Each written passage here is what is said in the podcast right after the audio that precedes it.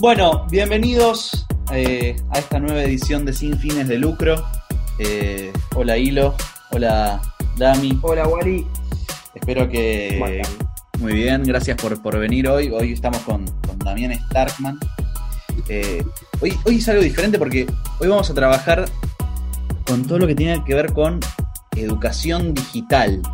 Algo que, que por lo general a veces al principio sonaba como lejano, ¿no? Como la educación digital o al principio uno, ¿qué, pensaba cuando hablábamos de, educación digital? Y hoy lo tenemos a Damián que actualmente, y, correginos, vos, o sea, inauguraste la maestría en, en UDESA de educación digital, ¿puede ser? Negocio, maestría de negocios digitales.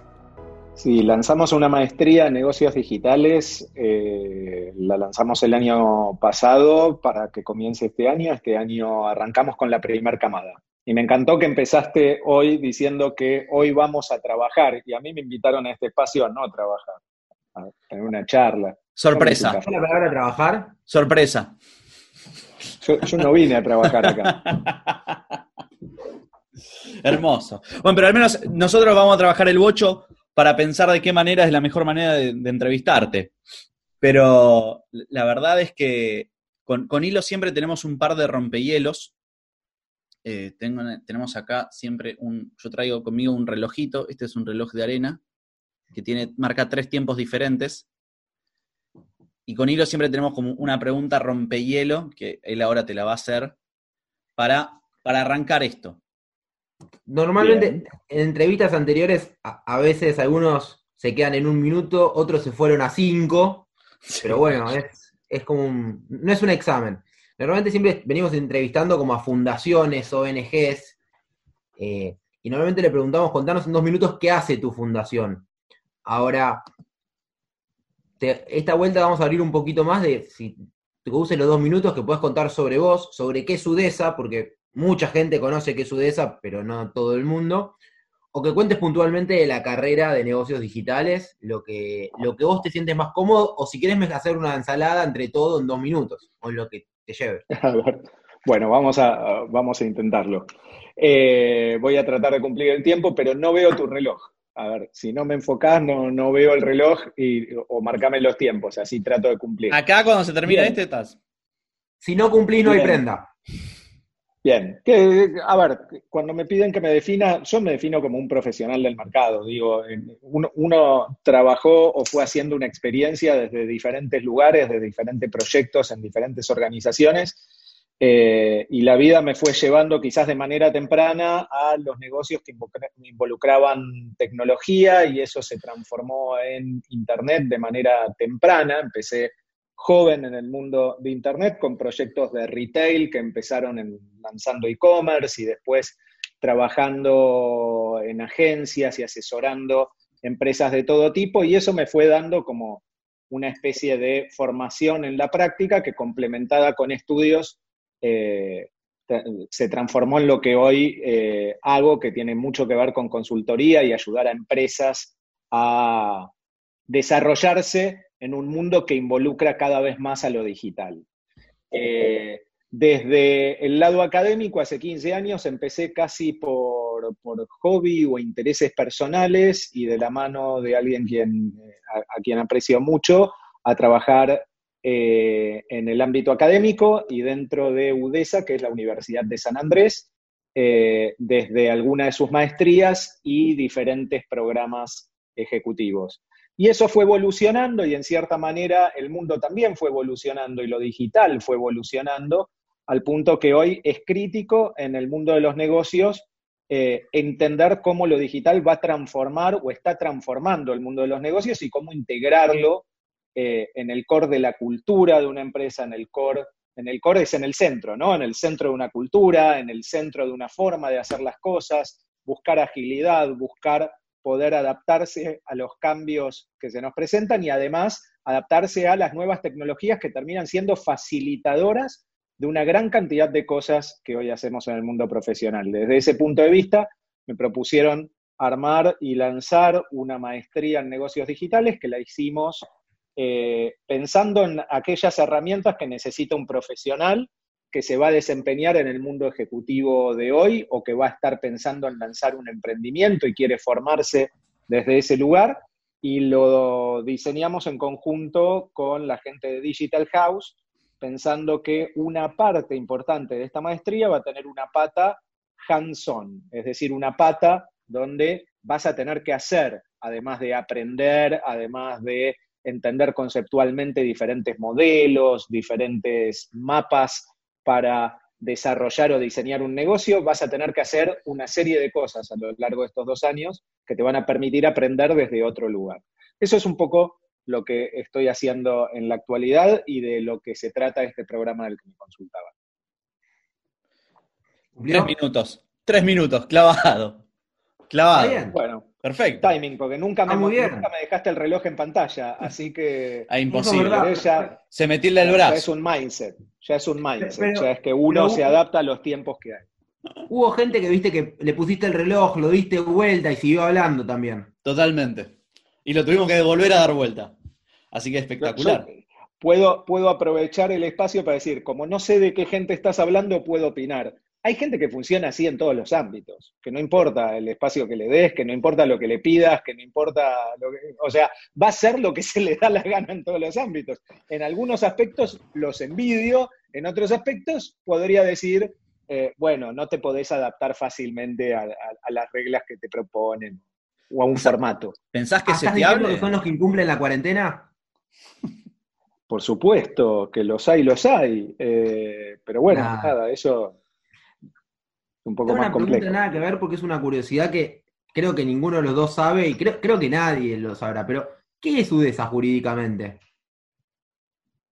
Em, UDESA entiendo que eh, eh, está, es una, una, universidad, en general en Argentina, una universidad privada, tiene una fundación que gestiona la universidad, pero no, no puedo darte respuestas tan eh, formales como la que estás esperando, porque no, no, es algo que en general eh, eh, conozca tanto, pero entiendo que eh, está la Fundación Universidad de San Andrés que tiene la Universidad de San Andrés.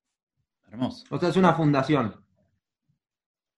entiendo que sí, pero entiendo que sí. Y de no tiene fines de lucro, digamos no tiene fines de lucro, la universidad no tiene fines de lucro y gran parte de, a ver, genera ingresos para mantener una estructura importante, mantener la, investigación, mantener el equipo eh, docente que tiene y además reinvierte en todo lo que tiene que ver con un plan de becas muy grande que tiene en el caso de grado para que vengan a estudiar personas de todo el país eh, eh, y que haya una, una posibilidad eh, que se socialice y por otro lado eh, también desarrollar otros programas que quizás no, tienen la posibilidad o, que tienen un impacto social muy alto, eh, no así la posibilidad de generar un ingreso muy alto. Entonces los programas que generan más ingresos quizás ayudan a desarrollar programas que tienen un perfil social importante y sobre todo de impacto en la sociedad. Vos sabés que justo decías el tema de, crear, de todo lo que tiene que ver con, la creación de programas y de todo, y con, Hilo cuando pensamos en esta oportunidad de, conversar con vos, eh, ya ni digo de trabajar, de conversar, eh, ¿cómo, es cuando alguien va y dice, bueno, yo quiero abrir una maestría en esto? Es como que yo me imaginaba muy al estilo la uva, un papel impreso y que diga, planté su maestría aquí. ¿Cómo es? Tipo, te despertaste y dijiste, te a hacer una maestría, eh, sentiste que la maestría es una, respuesta a, un escenario que está sucediendo, eh, y también de paso, ¿cómo sentís que, qué rol tiene hoy en día las maestrías ¿no? en la vida académica? Bien, eh, una pregunta muy compleja y debe haber diferentes, múltiples miradas para, para, este, para darte una respuesta. Yo te doy la mía. Dale. a ver, eh, ¿Qué rol involucra una maestría en la vida profesional de alguien? Y yo creo que en, cierta manera no todos asignamos el mismo valor a las mismas cosas. Entonces, digo, una maestría puede tener diferentes valores para diferentes personas. Alguien que está interesado en profesionalizarse, en aprender determinadas temáticas a un nivel superior al que hizo en la carrera de grado, tiene diferentes caminos para trabajar en esa formación. Puede, eh, puede leer libros, puede acceder a un montón de contenido que hoy tenemos en la red, eh, gratuito y pago, tiene la posibilidad de hacer un montón de cursos, tiene la posibilidad también de hacer una maestría, que es lo que en cierta manera te propone la maestría, un proyecto estructurado, un plan estructurado que tiene una serie de contenidos que responden a la temática en la que te estás eh, formando y que tiene del otro lado un plantel académico de un perfil, si se quiere, alto, con, formación al mismo nivel, que, de mínima tiene el mismo nivel que va a otorgar la maestría y que en cierta manera eh, tiene también una validación de una institución que otorga esa maestría. Además, para, poder otorgar una maestría tenés que eh, pasar o cumplir determinados requisitos formales que exige una regulación. Entonces, en cierta manera, eh, eso es lo que te asegura también la validación de un título, que vos esperás que después te lo reconozcan en el mercado. Por ejemplo, que en tu empleo, que tu empleador valore que eh, hiciste una maestría, eh, que te ayude a crecer en tu carrera, que te ayude a progresar.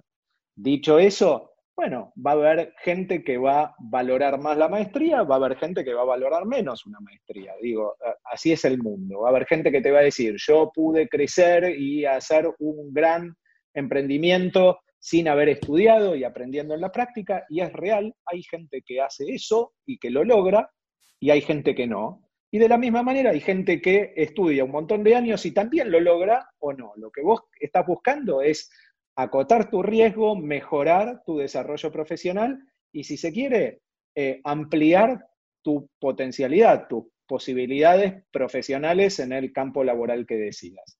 Principalmente me parece que es eso. Después, sí, siempre hay un, segmento que más allá de lo profesional eh, quiere aprender y su búsqueda es el aprendizaje.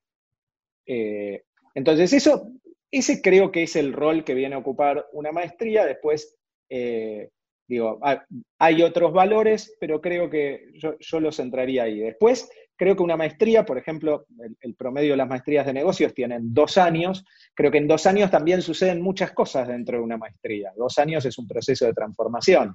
Te vinculas con gente, haces un network, trabajan en equipo, resuelven problemas todos juntos, tienen perfiles diversos. En una maestría como la nuestra te encontrás con un abogado, con un arquitecto, con un ingeniero eh, industrial con un ingeniero mecánico, con dos personas de marketing y una de comunicación, y cinco profesionales de recursos Un lindo salpicón.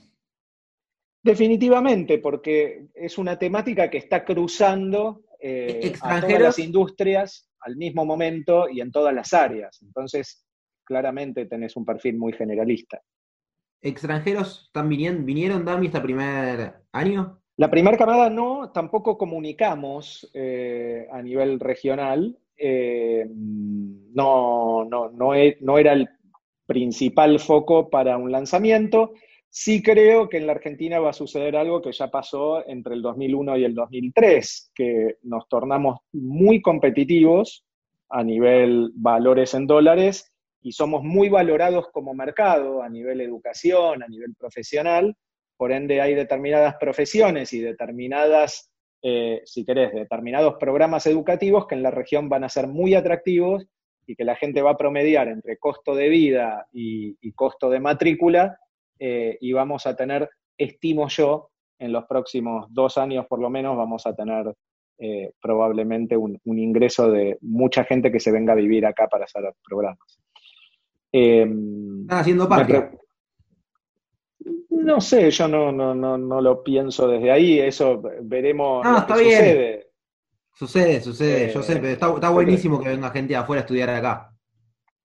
Yo creo que es, es, muy interesante lo que puede pasar si sabemos aprovechar esas oportunidades, pero, pero bueno, digo, ahí puedo tener eh, más dudas de cuántas, de cuánto sabemos los argentinos aprovechar oportunidades, pero eh, dicho eso, creo que es una oportunidad, es una oportunidad de vincularse, es una posibilidad, es, otra manera de globalizarse, que haya gente que se forma acá y sale al mundo, es un potencial gigantesco. ¿Y, cómo, fue para vos ver la oportunidad, perdón te interrumpa, cómo fue para vos ver la oportunidad de empezar esta maestría? Que era un poco la pregunta también que ahí se entremezcló al principio de, Bien. vos dijiste, che, tengo, tenemos que hacer algo por acá, salgo a buscar partners. ¿Cómo se plantea esto de que existe una maestría así en la Universidad de San Andrés? A ver, en honor a la verdad, a mí me convocan con, un proyecto que ya tenía nombre, pero me suman como una persona que quizás podía estar muy interesada en hacerlo y una persona que podía ayudar a hacerlo bien. Perfecto. Eh, yo hace 15 años vengo trabajando la temática digital en el mundo de los negocios eh, en San Andrés eh, y claramente es una temática que cada vez tiene más demanda y es una temática que cada vez es más horizontal cada vez impactan más áreas. Entonces, eh, de ahí surgió en algún momento en San Andrés, hace creo que unos dos o tres años, se lanzó la licenciatura en negocios digitales, que es una nueva licenciatura, es una carrera de grado que resultó ser muy exitosa, generó muchísimo interés y muchísima demanda por aquellas personas que estaban empezando eh, una carrera de grado, una carrera universitaria. Es una carrera que, si querés, eh, está a la par de una administración de empresas, pero con foco en negocios digitales. Es decir, tiene algunas materias y algunas prácticas muy propias de los negocios digitales, que van desde programación hasta user experience, experiencia del usuario, hasta diseño de soluciones móviles, eh, modelos de negocios, etc. Esa es la carrera de grado que dura cuatro años. Sobre esa experiencia, en algún momento dijeron, empezamos a ver que hay una demanda, que hay gente muy interesada, que ya se graduó hace tiempo, pero que necesita o actualizarse o profundizar o crecer en este área. Y se plantearon lanzar una maestría con el mismo equipo que había pensado la licenciatura, en conjunto o en convenio con Digital House. Eh, y ahí me, convocaron, el, decano de la Escuela de Negocios me, convocó, me preguntó, me hizo la propuesta y me pareció que era un proyecto interesante, me pareció que había un desafío interesante de empezar una maestría, algo que honestamente no, había diseñado antes, eh, pero con la hoja en blanco, me permitían eh, tomar una hoja en blanco y empezar, no empezar desde agarremos una maestría, un MBA, una maestría en administración, ¿qué le sacarías y qué le pondrías? No fue el planteo ese, no fue cambiemos el 30% y hagamos un título nuevo para convocar gente. Eh, el planteo fue, ¿qué es lo que tendríamos que poner enfrente de una persona que se quiere desarrollar en este tipo de negocios? Y empezamos con la hoja en blanco. Eh, empezamos, si, si, querés, un pequeño Lego que tenía una cantidad de espacios, una cantidad de horas y una cantidad de temáticas donde tuvimos que ponderar, porque quizás hasta queríamos poner más temáticas de las que entran en una cursada tradicional, part-time en dos años.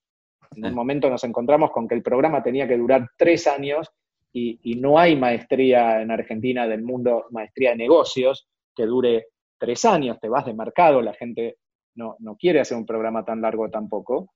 Entonces es como que tuvimos que ponderar y definir cuál era para nosotros el mejor proyecto para presentar en, este sentido. Y si querés, me parece una de las cosas más apasionantes de este programa.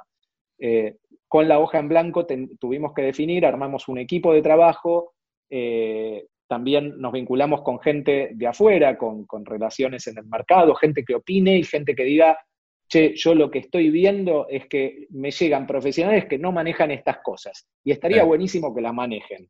En, una empresa como esta, si tuviéramos tres así, la damos vuelta. Entonces, ese tipo de comentarios también nos nutrieron para este diseño. Y, me parece que fue un, trabajo que, involucra muchos aspectos, involucra realidad, entender un mercado, entender eh, los gaps que tenés, las brechas que tenés de conocimiento en diferentes perfiles. Eh, que hay materias que requieren, por ejemplo, que tengas algunos conocimientos eh, a nivel estadística, estadística descriptiva, eh, pero que de pronto vos aceptás un ingeniero, pero también aceptás en el programa un abogado, y el abogado no vio estadística en toda su carrera, no es que no se la acuerda, no la vio. entonces, tenés que armar... Estadística es una materia que detesté en psicología. bueno. Que vos decís, vos tenés estadística en la carrera de psicología. Uno, viste, como que toda la gente que estudia carreras humanas dice, ¿qué carajo es esta materia acá? Pero hay estadística. No, dijiste estadística y me vino el recuerdo de algo que odié, pero ok. Bueno, es para entender que un porcentaje, estadísticamente un porcentaje está loco. Claro. Puede ser. Puede venir por ahí. Pero, no, a ver, en concreto, eh, la verdad es que sabemos que hay determinadas materias que para poder comenzar con una materia como Data Analytics, que es una materia que hoy es core eh, para, empezar a hablar en el mundo de los analytics, un, tema que es importante en las organizaciones hoy, es muy relevante, eh, tenés que manejar ciertos conceptos previos. Entonces, nosotros teníamos que armar planes de nivelación para que la gente que nunca vio algo o que vio algo hace muchos años y no se lo acuerda pueda nivelar rápidamente y que ese curso sea interesante para el ingeniero y para el abogado, por citar dos extremos. Eh, de la misma manera, al día siguiente termina esa materia y tiene una materia que tiene que ver con legales y con aspectos legales para el mundo digital, aspectos que van desde el copyright, el armado de sociedades, eh, el, eh, si se quiere, el, derecho de propiedad intelectual o situaciones como el ingreso de la fintech y qué aspectos regulatorios tengo que tener en cuenta eh, en, el, en el mundo financiero y digital. Entonces, estos temas son temas que son mucho más friendly para ese que se graduó de abogado, pero son temáticas que quizás en esta profundidad o en estos temas no la cubrió en su carrera porque él siguió otro camino dentro del derecho. Quizás siguió, eh, no sé, eh, derecho laboral o derecho familiar, y estos temas les resultan nuevos, pero nosotros entendemos que si vos salís de esta maestría, tendrías que tener un par de conceptos, no ser especialista, pero sí un par de conceptos de cómo me conviene estructurar una sociedad si yo voy a levantar capital de terceros, si voy a buscar inversores. Eh, ¿Qué tipo de opciones tengo? ¿Qué preguntas me tengo que hacer? Naturalmente vas a terminar con un abogado, pero se espera que vos, después de esta maestría, tengas criterio como para discutir con el abogado y entenderse rápidamente con, las herramientas que necesitas para manejar este tipo de cosas. Em, y sobre eso pasa lo mismo en una gran cantidad de materias diferentes. ¿no? Mm, es, es un programa que apunta a ser generalista dentro de una industria específica. La industria es la de los negocios digitales Linda y apuntamos a formar gente con perfiles amplios, no eh, un, perfil específico como data scientist, que hoy es también es un perfil súper requerido en las organizaciones, hiper específico, pero ya hay programas de especialización que están surgiendo en el mundo y en Argentina para formar data scientists. Okay. Interesantísimo. A, mí me gustó eso de, lo general a lo específico. Tiene algo de programación, algo, dos módulos de marketing digital, tiene BI, o sea, tiene una sumatoria de muchas herramientas, digamos. parecía interesante. Es un poco la idea que teníamos y la verdad es que también, eh, digo, cuando, cuando uno piensa un programa, digo, yo creo y adhiero a, un pensamiento muy del mundo digital que tiene que ver con que es muy difícil que vos pienses un producto, el que sea, y que lo desarrolles durante dos o tres años y que el día que lo lances sea un éxito. En general se piensa con una modalidad que tiene que ver más con los conceptos de agilidad, de pensar procesos más cortos, iterativos, donde el, usuario o el cliente forme parte de esos procesos iterativos y vos aprendas también de lo que te devuelve y puedas ir haciendo ajustes para que el producto siempre sea el mejor. Y la verdad es que, eh, y con las limitaciones del caso, no es tan fácil hacer eso en un producto educativo, pero estamos tratando de tener en cuenta esos conceptos, comunicándolos mucho y permanentemente con los usuarios, los, los alumnos, eh, entendiendo qué les pasa con las materias, pudiendo proponer pequeños ajustes cuando se pueden frente a algún desvío eh, y entendiendo qué es lo que más funciona y qué es lo que tiene una oportunidad de mejora. Entendiendo que este producto siempre va a tener que proponer, va, a tener que hacer una propuesta buena, pero siempre va a tener que vivir mejorándose. No ah. podemos dormirnos en el programa. no puede ser sedentaria. no puede. No puede porque estamos en un mundo que claramente no es así. Y ahí, Dani, vos dijiste una palabra que, con hilo justo antes la, la charlamos, que era alumnos. Y, qué onda? ¿Cómo, fue el, el tema de, primero de si se separaron durante el, ahora durante la maestría por, por el tema de la pandemia? Esa es como una, ¿cómo les resultó todo su estructura de enseñanza durante la pandemia, igualmente sería como, ¿no? como raro que algo digital no se pare frente a, una situación así, sino que creíamos con, con Hilo, decíamos, seguramente estaban bien parados frente a esto. Y lo otro es, después de 15 años, que vos decías que hace más de 15 años das clases, ¿cómo también sentís que a la, a la, a la dinámica de la clase, a la pedagogía también, de, viste, de compartir, de, de, charlar, no sé, con tus compañeros de clase, con lo que se también, con lo que nace en el aula, cambia esto de, eh, bueno, ahora no estamos más al lado, pero también con la misma posibilidad.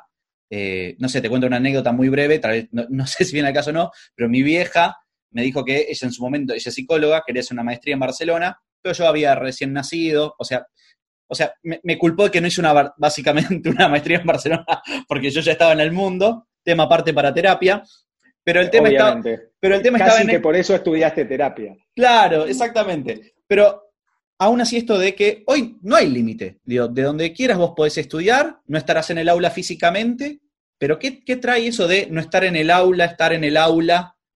Y, por sobre todo en esto de, bueno, con todo lo de la pandemia, nada, hay un par de preguntas ahí disparadoras.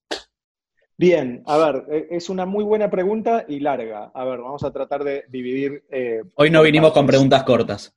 No, no, evidentemente no, pero, eh, pero vamos a separarla y, tratar de no perderme. Vi que sos bueno retomando temas que quizás uno deja de costado porque se olvidó. Eh, a ver, ¿Qué nos pasó con esto? Nos pasó que siete días antes, ocho exactamente, ocho días antes de dar la bienvenida a la primer camada en el campus de la universidad, ocho días antes se decreta la cuarentena, el distanciamiento social y todos a sus casas. Eh, entonces eh, estábamos en T-8 de, hacer un día uno y, no podíamos eh, hacer lo que sabíamos, que era organizar esto de manera presencial que la carrera arrancaba el 20 algo de marzo. Sí, sí, por eso, fin de, fin de marzo. Yo me imaginaba los sanguchitos puestos en la mesa y la gente diciendo, no, no los vamos a comer. No llegamos a poner los sanguchitos. los sanguchitos ya eran encargados. encargados. Pero estaban, pero estaban encargados. Eh, de, hecho, creo que hasta me habían llegado a preguntar, ¿qué hacemos con, con este pedido? Y yo diciendo, si no hay a dónde ir.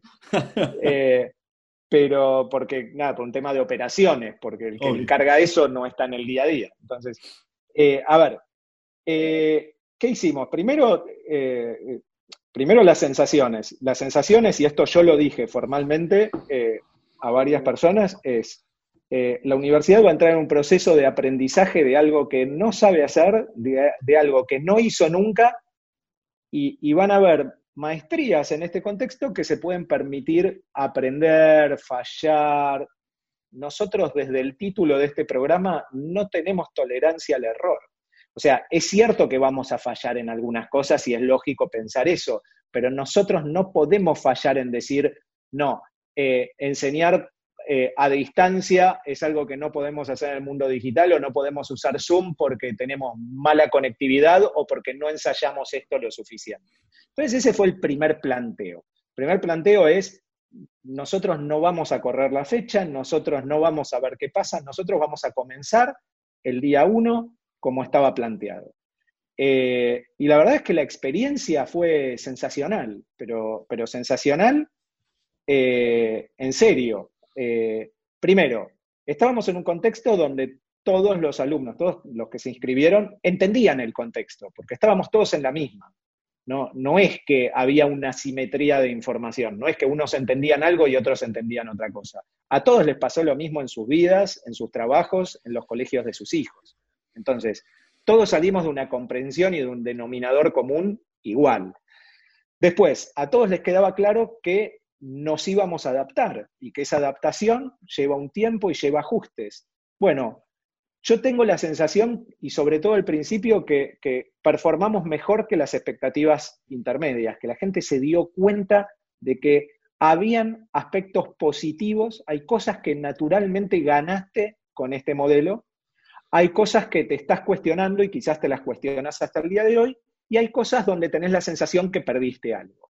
Y que al final del día uno promedia entre esas tres sensaciones y dice, bueno, a ver, ¿qué gané, qué perdí y, qué está pasando con este proceso?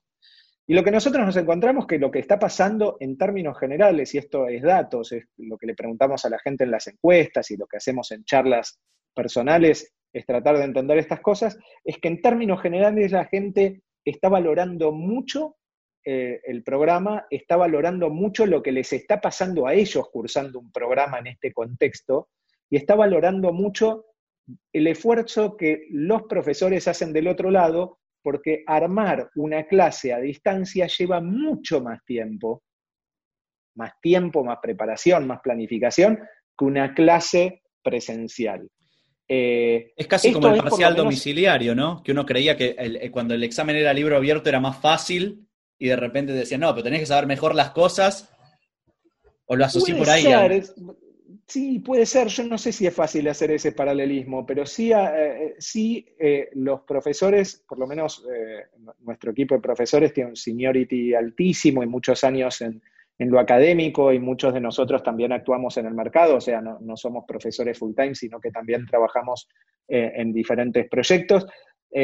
digo, frente a la pregunta del profesor de esto te es más fácil o más difícil, esto te resulta más placentero o menos placentero, esto te lleva más o menos tiempo, en la de tiempo todos coinciden que lleva entre el doble y el triple que organizar una clase tradicional, porque el manejo de los tiempos a distancia es otro. No es lo mismo hablar frente a la gente una hora y media seguida, donde vos ves las caras, interactuás, vas y venís, que hacer esa hora y media en Zoom. Zoom no resiste una hora y media de alguien hablando, sobre todo cuando vos ya tuviste un día, esto se cursa a la noche, dos días a la noche y un sábado por la mañana.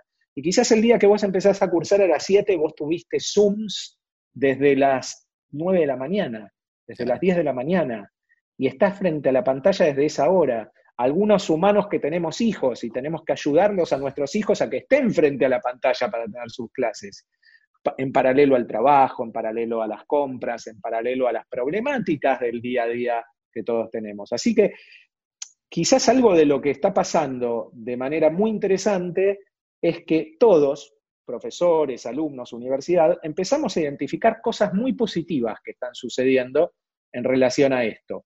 Y entre esas cosas positivas puedo destacar eh, nosotros hacemos mucho uso de una funcionalidad que tiene Zoom, que es la posibilidad de separar a la gente en equipos eh, para que trabajen sobre un proyecto, para que discutan algún tema y después vuelvan a la clase general eh, a contarnos lo que discutieron y compartirlo con todos.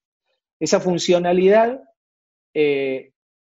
parece sencilla, pero es tiene una complejidad importante, no muchos softwares, no, no, no muchas soluciones ofrecen algo similar y funciona muy bien. Funciona tan bien que tanto alumnos como profesores empezaron a decir que funciona mejor que cuando separas a los grupos en un aula física, porque no tienen ruido de afuera, porque tienen intimidad, porque se ven cara a cara, porque tienen la posibilidad de enfocarse en un tema todos juntos para discutirlo, para agregar valor y además se están conociendo otra externalidad positiva. Uno pensaba que este distanciamiento puede perjudicar los relacionamientos. La gente nos está diciendo, tengo mucha intimidad con mi equipo, nos tenemos mucha confianza y no nos vimos jamás en el mundo físico cara a cara. Y esto es feedback, esto no es agregar capas de interpretación, esto lo dicen así. Puede que no todos, pero una gran mayoría está contando eso. Entonces, yo creo que, respondiendo otra de tus preguntas dentro de la pregunta larga, otro de los desafíos que tenemos es generar situaciones más humanas en estos contextos eh, de mediación con la tecnología. Es decir, buscar esos aspectos que tantos valoramos en el mundo físico y que podemos traer al mundo digital, si querés, de las clases a distancia. Buscar que la gente discuta, buscar que la gente se encuentre, buscar que la gente se relacione, claramente es un factor social que todos buscamos de diferentes formas en nuestra vida, pero que la gente que viene a hacer este tipo de maestrías claramente tiene como un must, quiere relacionarse con gente. Entonces nosotros tenemos que facilitar espacios de relacionamiento. ¿Y lo? Te una pregunta, Dami. ¿Son como siempre los mismos equipos o estás todo el tiempo rotándolos? Porque los equipos los arma la gente, al ser Zoom los arman los profesores. Nosotros, eh, por lo menos la modalidad de trabajo que tenemos es, nosotros armamos equipos interdisciplinarios eh, y la gente el día uno se entera con quiénes va a estar. En todos los casos pasa lo mismo, no se conocen. En la vida eh, pre-COVID si hubieran conocido ese mismo día, hubiesen tomado algo en, el cóctel de bienvenida, nada, hubiésemos cerrado con un almuerzo al aire libre, se hubiesen conocido ahí. Eh, en este espacio les dimos la posibilidad de conectarse por diferentes medios, armamos eh, grupos en redes sociales, pusimos a disposición diferentes herramientas que tenemos para que vean sus perfiles, se conozcan, se intercambien. Eh, y con cierta periodicidad a lo largo del programa, esos grupos van a rotar también para que haya diversidad, para eh, que haya un, cambio de contexto, como suele pasar también en el mundo profesional. Eh, no, siempre trabajas con la misma gente, tenés que adaptarte a trabajar con diferentes grupos de gente para que haya diversidad. Eh, así que esa, esa es la manera en la que lo estamos manejando y te diría que esto es una experiencia ongoing. Estamos aprendiendo en este camino. El otro día me invitaban eh, dentro de la universidad me invitaron junto con otros dos profesores porque entendían que éramos tres personas que desde ámbitos diferentes y desde prácticas diferentes, uno era, si se quiere, eh, un profesor que, que enseña finanzas avanzadas y que es un profesor de una temática hipercuantitativa. El otro es un profesor que enseña todo centrado en el, método del caso y que es excelente manejando método de caso. Y en mi caso, yo soy un perfil diferente que trabaja con otra modalidad y tiene diferentes modalidades dentro de, su curso. Eh, nos invitaron como tres perfiles diferentes a los que les estaba yendo muy bien en la adaptación al trabajo vía Zoom y nos invitaron para tener un call con otros 50, 60 profesores eh, que ya están trabajando dentro de la universidad eh, y que de pronto todavía no dieron sus cursos vía Zoom, entonces para ayudarlos de ese lugar, o otros que ya estaban dando eh, cursos, pero entendían que podían intercambiar experiencias y, quizás tomar algunas sugerencias. Entonces, también se está haciendo internamente desde los equipos profesionales ese tipo de intercambios. Tengo tengo también información, muchos colegios primarios también están haciendo eso, y al final del día es una práctica social que funcionaba fuera del mundo digital y es lógico que en lo digital también funcione. Tenemos que tener nuevas capacidades para manejar un curso hoy. No es que lo anterior no sirve más, es que tenemos que sumar capacidades nuevas para hacer un modelo que funcione para todos. viste que antes mencionabas como somos la carrera de negocios digitales, arrancamos en ocho días, tenemos que arrancar igual. Y, ahora que mencionaste esta interacción con, las otras carreras, el resto de las carreras, en UDESA, porque no te, no voy a preguntar por todas las universidades porque es difícil, tendrás una noción, pero no tenés la data, digamos. ¿Arrancaron también cumpliendo los tiempos o cada una de las carreras y cursos y maestrías se fue adaptando a su... ¿Fueron no, no, todas, todos? todas arrancaron, todas arrancaron, claramente la complejidad para cada uno fue diferente, porque en nuestro caso, nosotros, quizás en nuestra grilla, teníamos profesores que ya eran muy digitales. Eh, y sobre todo en el kickoff del programa, los primeros tres meses teníamos, eso puede ser eh, casualidad por el diseño, porque no todos los profesores tienen el mismo perfil, pero en el diseño justo había los primeros cuatro profesores vienen del mundo digital y están muy familiarizados con el uso de herramientas en su vida cotidiana. Entonces, para esos profesores, el cambio no era sencillo, pero era más sencillo para alguien que nunca trabajó a través de, este tipo de medios. Eh, entonces, quizás nosotros teníamos una matriz que nos permitía tener más flexibilidad y más rapidez de adopción. Eh, en otros programas hay diferentes experiencias, hay algunos donde costó más desde el lado de los profesores, hay otros donde costó más desde el lado de los alumnos, eh, y, en, términos generales, al final del día se va haciendo un aprendizaje y van mejorando a lo largo del tiempo. No no todos tienen las mismas posibilidades, también eh, dependés, digo, teníamos algún alumno que quedó en cuarentena en el medio de un campo, eh, y por ejemplo, ese alumno nos contó en algún momento, tengo muy mala conectividad, me tengo que bajar del Zoom, tengo que conectarme por teléfono, que es donde tengo eh, la mejor conexión, y los escucho pero no los veo. Claramente una situación que no es la deseable, no es la óptima, pero bueno, hay gente que encuentra finalmente la manera de eh, adaptarse. No todos estábamos preparados a nivel infraestructura para este cambio. ¿Hay política de cámara? Eh, a ver, técnicamente nosotros, más, más, más allá de política, lo, que hacemos es como, si se quiere, un compromiso entre las partes. Digo, estás en, una maestría, estás entre gente adulta y las cosas eh, las hablamos, por lo menos en, esta maestría, las hablamos de esa manera. Hay, hay reglamentos los reglamentos no comprendían este formato porque este formato no estaba dentro de lo estándar, entonces en el reglamento formal no está escrito, sí lo que hicimos fue como un documento de buenas prácticas, lo planteamos el primer día y a nosotros por lo menos nos funciona muy bien. La gente aprendió muy rápido los códigos para manejarse dentro de este espacio. ¿Qué son los códigos? Todos arrancamos en mute, todos podemos participar, pero hay una funcionalidad dentro de Zoom que permite levantar tu mano, entonces el profesor o un asistente que está en el curso te asigna la palabra de manera dinámica, no cuando vos interrumpís desmuteando tu micrófono, porque es inviable si en un grupo tan grande de gente estamos todos interrumpiendo con el micrófono. Entonces, eh, es el profesor el que define en qué momento le da la palabra a los alumnos. Algunos profesores eh, lo dejan hacia el final de su módulo, todo el, momento de preguntas y respuestas. Hay otros profesores que nos es cómodo parar en el medio y decir, a ver, eh, Ilan, nos querías comentar algo, ¿qué, tenías para comentarnos? Digo, algunos les sale más eh, de esta manera, otros prefieren la otra. La verdad es que damos cierta libertad ahí y vamos tratando de aprender con los alumnos qué es lo que performa mejor para todos. Y, y te hago una consulta ahí con respecto, que para mí tiene que ver con una clave. Antes lo tiraste la palabra al pasar y relacionado con lo que decía Hilo, esto de la cámara, que es que la cámara también abre un juego que es la intimidad, ¿no?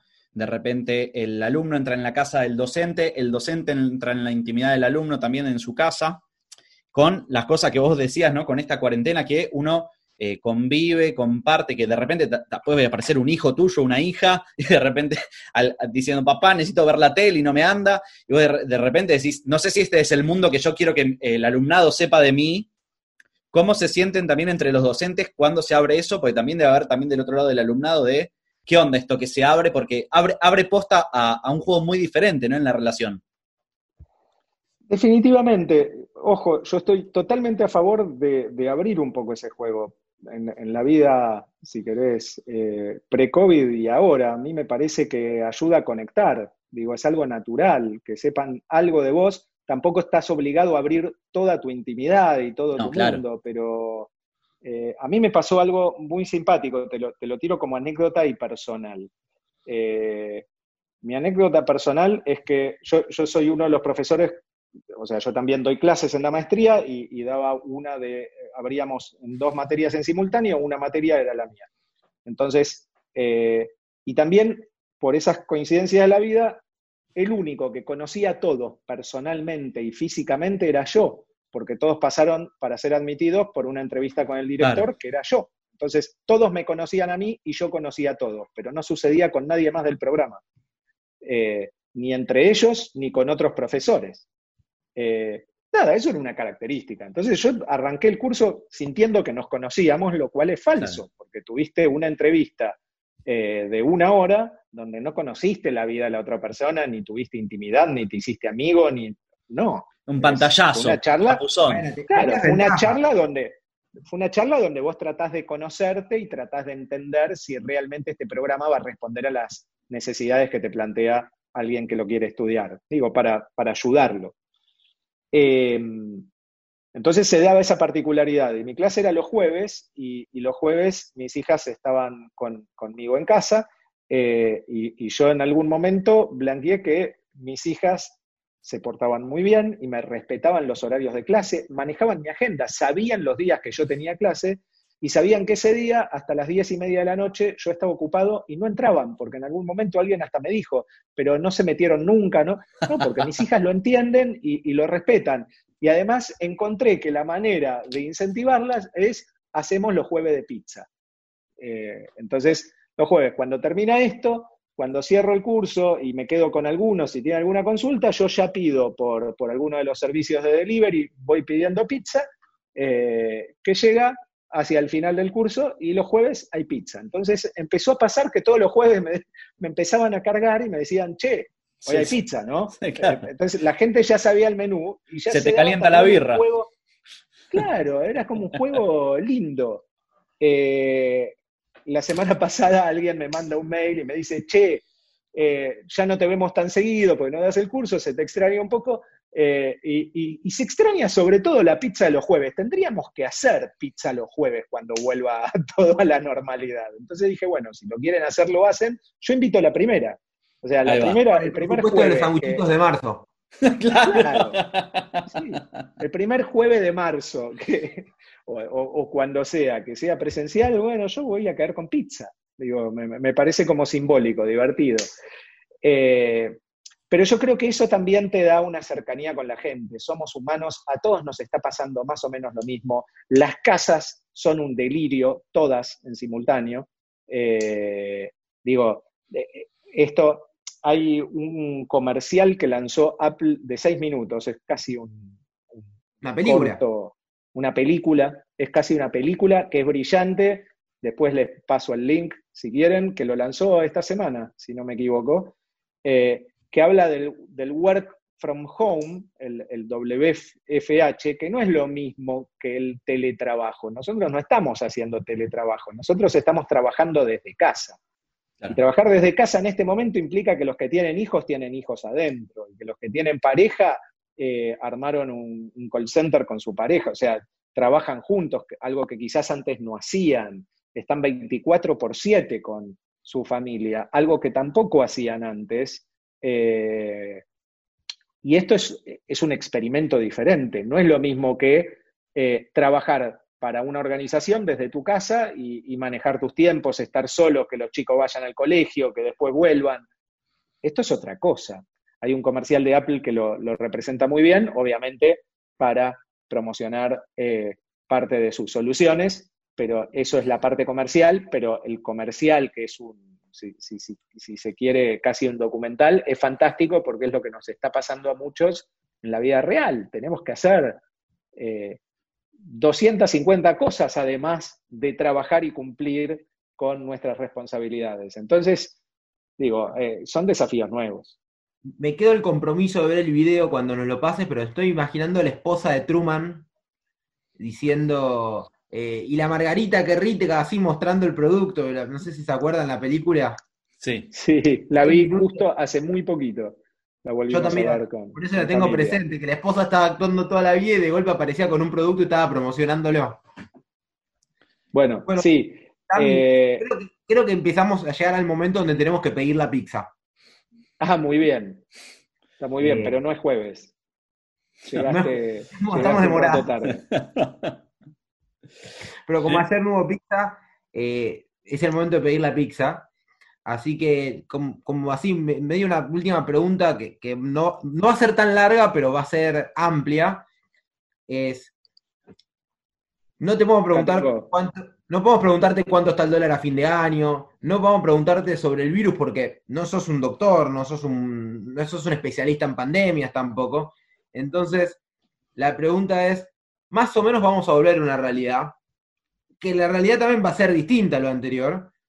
¿Cómo crees que se viene la educación, o por lo menos en el sector de la educación donde vos estás, en el post pandemia, cuando ya no hablemos más del virus?